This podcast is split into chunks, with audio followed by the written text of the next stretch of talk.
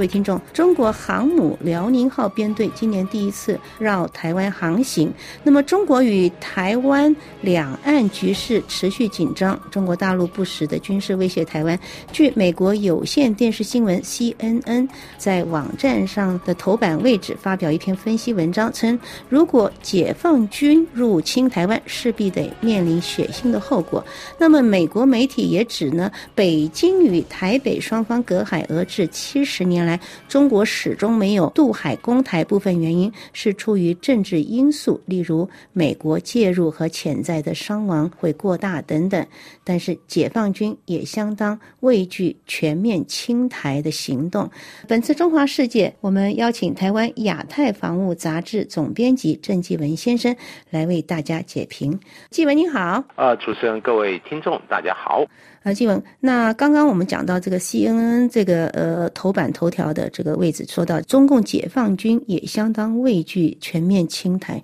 呃，您怎么看这个他入侵台湾的战略手法？我想哦，其实类似这种两岸如果发生冲突的这种假设，其实过去几年一直不断围绕这个议题，呃，各种智库啊，或者呃政府部门啊，呃，都会有这些一些评估的报告。但就是像 C N 这则报道说，解放军畏惧台湾的防卫能力，可能在攻台这个部分，他们认为感到很大的困难。嗯，那实际是否如此？我认为可能分不同层次来讲哦。首先就解放军军方来讲，我认为中共军方自始至终其实都有一批比较鹰派的人认为，那中国国力其实蒸蒸日上，那军力也今非昔比哦，嗯，有很高的成长，因此他们认为有。必要通过一些实际的作战，要考验一下，哎，他们这个现代化建军的成果到底是怎么样？嗯，也因此，其实，在解放军内部来讲，攻台一直有压力。那对于少壮派军人或者呃这些想大展宏图的这些军人来讲，其实是有一点，呃，跃跃欲试哦。但是跳脱军事这个部分，我想中共政界的人倒是脑筋非常的清楚，因为。战争发起其实不难，按个钮或做一些决定就可以。但是战争的整个过程能否有效控制，这有很大的变数。那更重要就是战争如果迟迟没有办法结束，我说的不只是正面的战场，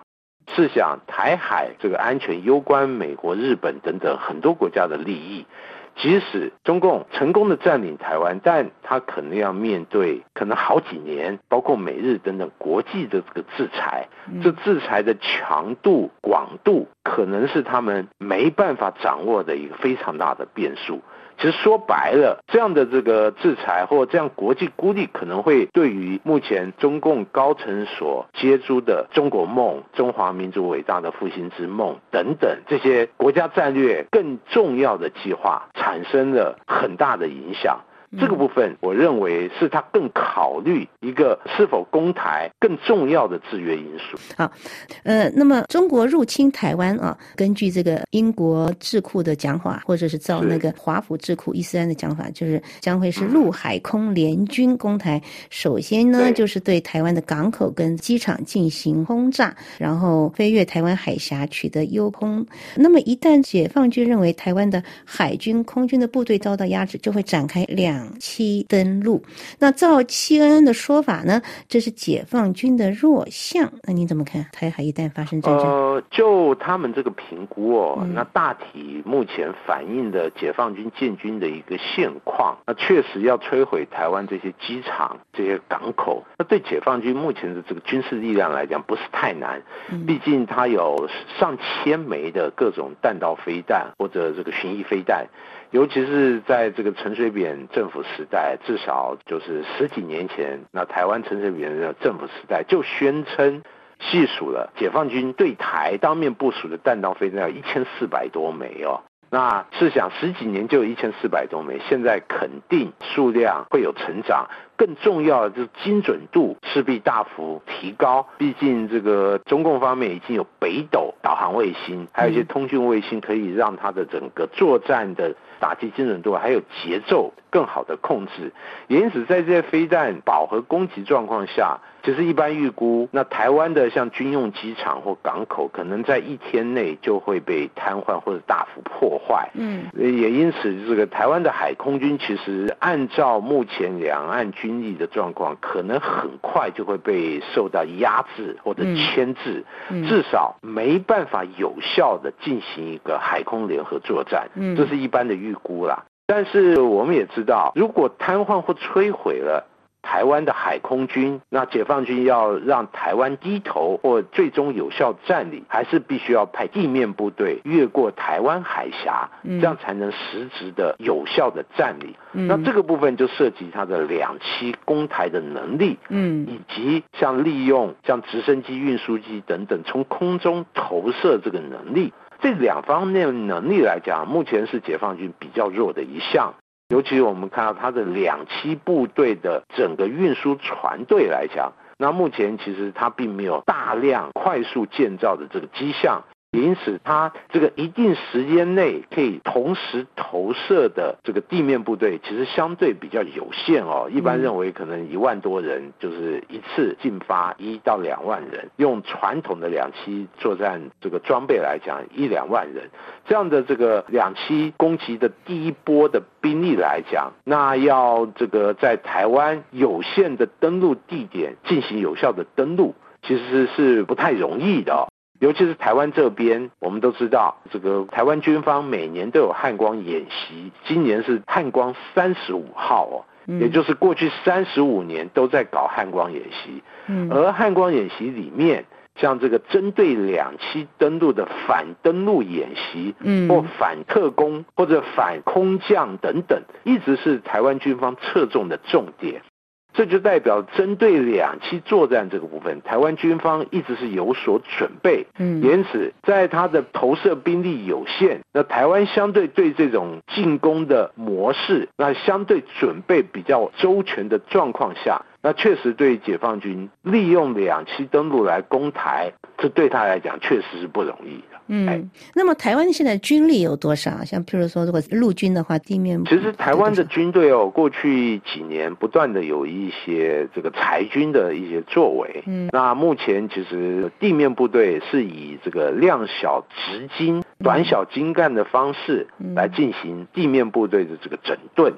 目前台湾的这个地面部队主要就是像这个机步旅，就是机械化步兵旅，北中南各一个，就三个旅。那另外还有这个装甲旅，就是配备坦克，一个旅大概六千多人，哎，六千五千人，哎，那还有就是所谓的装甲旅。一万八。那另外还有就是陆军航特部、航空特战指挥部的两个这个航空旅以及这个特战部队等等，哎，这是主要构成的地面部队。那这些地面部队虽然就量来讲跟解放军不能相比，数量差很多，但这个台湾军方可以专守于本岛一些重要的登陆地点，因此它可以在一定时间里面形成局部的优势。这个优势不只是在人员数量，它有火力，还有阵地配置的这个辅助，因此会增加许多登陆部队它抢滩登陆、两栖登陆的这个困难度。嗯，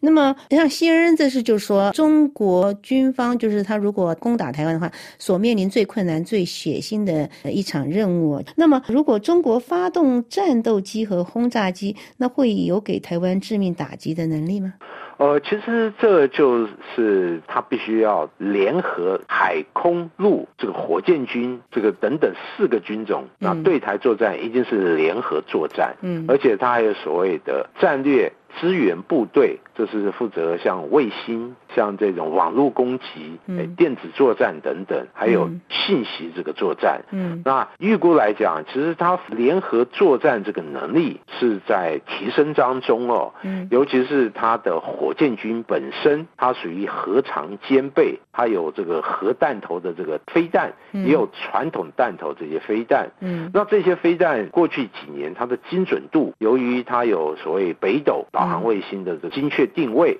那另外它还有获得像通讯卫星等等，这种通讯网络，那更快速、更精准，资料的传输量更大，也因此对于说目标的掌握。还有有效攻击，它的精准度是越来越高。嗯，这是未来来讲对台湾这个相对比较不利的这个部分哦。嗯，那另外就是解放军过去几年开始配备一些新型的。这个战争的武器装备，嗯，其实最典型的就是无人机，哎，这些无人机不只是可以用来侦查，它还具备那查打一体，也就是侦查结合，找到目标后及时进行有效攻击，嗯，那这个部分是新兴的这个武器装备，它也是一种未来新形态战争一个重要的武器，嗯，那这个部分如何有效的去防御？那就台湾军方过去以来的演习里面。我必须说，在这个部分，那还是比较欠缺的哦。嗯，也因此，这个会在这个部分对解放军形成一定的不对称的这个优势。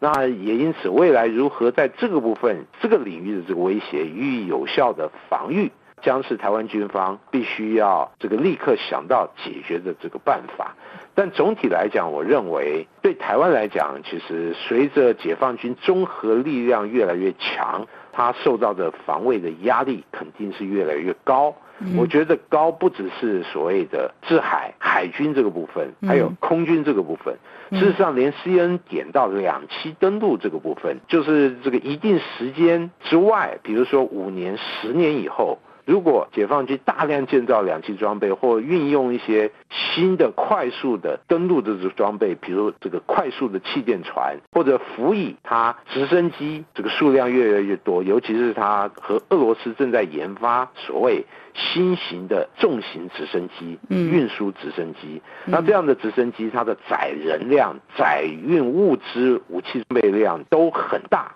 因此，它的从空中利用直升机、运输机结合它传统两栖登陆这个力量，对台湾形成一个空海复合式的攻击。嗯，那以台湾的这个军力的防御能力来讲，这个压力肯定越来越大。那如果台湾不在这几个部分进行一个有效的投资或应应，那两岸的天平势必更大幅的向大陆方面倾斜。各位听众，以上中华世界就美国有线电视 CNN 近日指出，如果解放军入侵台湾，必定要付出惨重的代价。中共解放军也畏惧侵犯台湾的说法。感谢台湾亚太防务杂志总编辑郑继文先生为我们的点评分析。本次节目是由珍妮特为您主持的，也感谢我们的法国同事法比斯的技术合作，同时更感谢您忠实的收听。我们下次节目再会。Bye.